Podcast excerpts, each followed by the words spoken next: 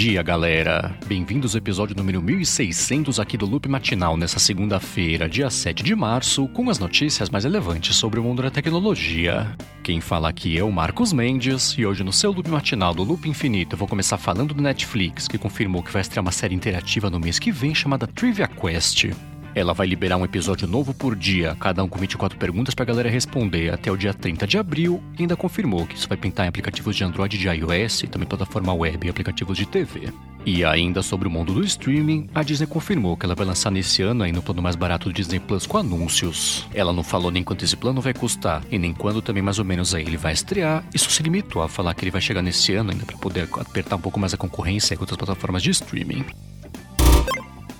Bom, e agora eu vou falar sobre o Airbnb que confirmou que está congelando as operações que eles têm na Rússia. Essa informação foi compartilhada pelo Brian Chesky, que é o CEO da empresa, e veio depois, né? Eu comentei aqui dia desse que eles estão fazendo uma ação humanitária também de abrigar 100 mil refugiados da Ucrânia nos países vizinhos. Já sobre esse assunto também, o Snapchat desligou o mapa de postagens na Ucrânia para não dar uma vantagem para a Rússia, né, que podia estar de olho lá na movimentação das pessoas por meio de redes sociais, ainda confirmou que não vai acertar anúncios também de entidades russas no aplicativo.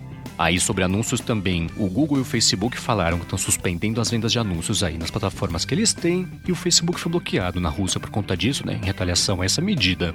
Já o PayPal suspendeu as operações na Rússia e a Samsung confirmou também que está pausando vendas de telefones também de chips. Depois disso, a Microsoft anunciou uma medida parecida também e confirmou uma pausa de vendas de serviços, inclusive aí para alguns usuários da Rússia, ainda confirmou que está pausando as lojas online do Xbox também para usuários russos. Aí desse mundo dos jogos também, tanto a Nintendo quanto a EA anunciaram uma pausa de vendas aí de serviços para usuários russos e a Nintendo tirou do ar também a eShop lá na Rússia. Aí voltando aqui na verdade a falar do impacto da coisa toda em redes sociais, o TikTok anunciou que vai começar a sinalizar conteúdos que são de mídias estatais lá da Rússia, tipo RT Sputnik, né, que precisa bloqueado é torta direito no mundo inteiro. Já a plataforma Reddit deu um passo além do que ela estava fazendo, que era sinalizar só conversas que poderiam ter desinformação a respeito da Rússia e confirmou também aí o bloqueio de, de links né, que apontei para o site sair da RT e também do Sputnik.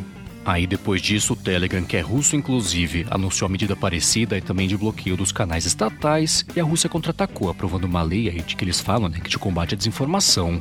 Aí, de acordo com essa lei agora, os russos podem pegar até 15 anos de cadeia por compartilhar com o governo fala que é desinformação, ou também por publicar conteúdos lá que podem descreditar o exército do país. Aí, por fim, aqui hoje sobre esse assunto, o Twitter falou que baniu mais de 100 contas que estavam fazendo o que eles falaram, né? Que é comportamento inautêntico, com umas postagens lá que eram favoráveis ao Putin. E caso você queira saber mais sobre tudo isso que eu acabei de comentar, tem links aqui na descrição. E enquanto isso, no YouTube, a Bloomberg falou que eles vão começar a pagar até 300 mil dólares para podcasts lá que levem vídeos para a plataforma. A Bloomberg falou que o YouTube está oferecendo 50 mil dólares para podcasts independentes e até 300 mil para redes também de podcasts, porque é para começar a fazer vídeo tipo o Joe Rogan, né, que fazia vídeo lá dos conteúdos que eles gravam para publicar na plataforma. Na prática, o que o YouTube quer fazer aqui, na verdade, é substituir o podcast do Joe Rogan, que publicava vídeos no YouTube, com sucessos novos aí que possam atrair conteúdos para a plataforma. Isso, claro, né? Antes do Spotify começar a fazer a mesma coisa, aí para ver se faz sucesso também. Agora, ainda sobre as coisas do Google, ele confirmou um recall voluntário do relógio Fitbit Ionic, que foi o primeiro relógio inteligente que o Fitbit lançou lá em 2017. Ele está fazendo isso em resposta a quase 300 casos de relógios que superaqueceram. Alguns chegaram até a fazer queimadura de terceiro grau lá no pulso do usuário, então vou devolver o dinheiro aí do pessoal né, que tem comprado o Fitbit Ionic. Esse relógio vendeu quase 2 milhões de unidades nos três anos é que ele ficou à venda, né, de 2017 a 2020. E caso você queira saber mais sobre esse recall, também tem link aqui na descrição. Bom, e por fim aqui hoje sobre as coisas do Google. O site Android Police comentou que eles estão testando tanto no buscador web quanto no aplicativo também para Android, jeitos diferentes de exibir interface no modo escuro. Eles falaram que o Google está testando até umas 5 tonalidades diferentes aí do modo escuro, que vão desde o cinza escuro até o preto completo, e é aquela coisa, né? Eles devem esperar para ver o que o pessoal mais curte é para poder lançar de verdade para todo mundo.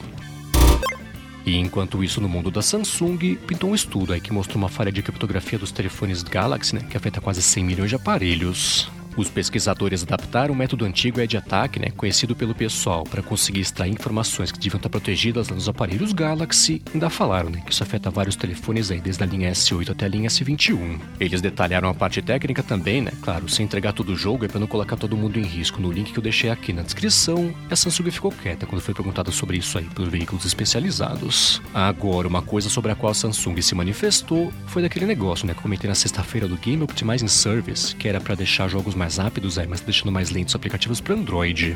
A Samsung falou do jeito meio evasivo, na verdade, que ela ouviu o feedback do pessoal e vai deixar na mão do usuário ligar ou desligar esse método aí para deixar o desempenho do telefone mais bacana quando ele quiser jogar algum game, mas não falou quando exatamente é que esse update vai pintar para todo mundo. E por último aqui hoje sobre a Samsung, pintou a desmontagem lá do Galaxy S22 Ultra na mão do iFixit. Nessa desmontagem dá para ver direitinho o espaço de guardar a caneta S Pen e dá para ver no detalhe também aquela câmera de resfriamento a vapor, né, que pintou no dispositivo. Eles mostraram também que a Samsung mexeu no motor de vibração lá que ele tá colado agora também na caixinha de som. Por outro lado, eles mostraram também que tá bem difícil ainda de reparar o aparelho e deram uma nota 3 de 10 é, do quesito reparabilidade. Ainda falaram né, que eles quebraram lá a parte de das costas do aparelho durante o processo de desmontagem. Bom, e agora eu vou falar sobre o Twitter que confirmou que vai manter eterno o sistema de home office para quem quiser na empresa.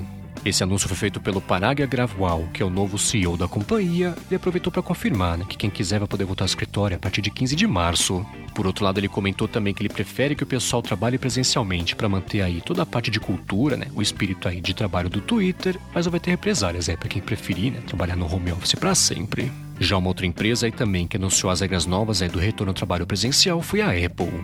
O Tim Cook anunciou internamente que a partir do dia 11 de abril, a galera executiva vai ter que voltar presencialmente na empresa pelo menos uma vez por semana e vai ser três vezes por semana né, a partir do dia 23 de maio. Agora, ainda aqui sobre as coisas da Apple, ela perdeu uma espécie de queda de braço com os investidores da empresa. No finalzinho da semana passada rolou aquela reunião anual que a Apple faz com os acionistas para prestar contas, né? E também é provável para voltar, na verdade, medidas que eles vão ter que adotar no futuro, e foi uma dessas aí que a Apple perdeu nessa queda de braço. Nessa reunião ficou decidido que a Apple vai ter que começar muito em breve a passar por auditorias independentes de terceiros para medir coisa tipo diversidade da empresa, coisa de meio ambiente também, em relação lá com fornecedores asiáticos, mas vai ser bastante a contragosto agosto, né, que ela tentou bastante convencer os investidores a não aprovarem essa medida. Agora, ainda sobre as coisas da Apple, tem duas coisas bem bacanas aí que pintaram na sexta-feira, na verdade, de vazamentos aí do 95 Mac.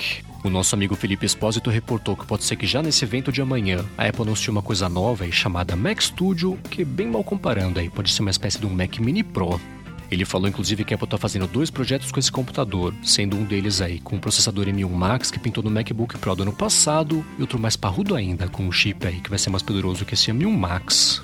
Por outro lado, ele comentou também né, que pode ser que esse nome Mac Studio seja uma coisa interna só que a Apple está trabalhando e não está confirmado que o nome de marketing desse computador vai ser esse mesmo. Agora, um outro vazamento também que ele publicou na sexta-feira e que vai encerrar aqui o episódio de hoje é de mais um produto que pode dar as caras aí já no evento de amanhã. Ele comentou que a Apple está fazendo um monitor chamado Apple Studio Display, que é uma coisa que faz sentido, né? Que se ela for lançar o Mac Studio, que é um computador sem monitor, ela pode lançar um monitor também para a galera comprar, e o nome então faz sentido aí, que é o Apple Studio Display. Ele falou que esse monitor vai ter uma resolução de 7K, que é um K mais na comparação com o Pro Display XDR, que é bastante caro, então o pessoal está na dúvida se ele vai ser uma opção mais barata um substituto já desse Pro Display XDR. Aí um pouco depois da divulgação dessa notícia, o Mark Gurman da Bloomberg falou que pode ser mesmo é que essas coisas deem a cara já no evento de amanhã, então espera para ver, né? Lembrando que esse evento está marcado para começar às 3 da tarde amanhã no horário de Brasília. E claro, né, que você vai poder acompanhar ao vivo com a gente aqui do Loop Infinito no YouTube. Isso aí, galera. O loop matinal do Loop Infinito vai ficando por aqui. Se você quiser se inscrever no canal do Loop Infinito no YouTube, o link tá aqui na descrição do episódio lá no loopmatinal.com, junto com os links das notícias que eu comentei hoje. Já se você quiser falar comigo no Twitter, procura por MVC Mendes que eu tô sempre por lá. Obrigado pela audiência, obrigado a quem apoia diretamente também aqui o Loop Matinal no apoia.se barra e picpay.me barra e eu volto amanhã de manhã. Falou!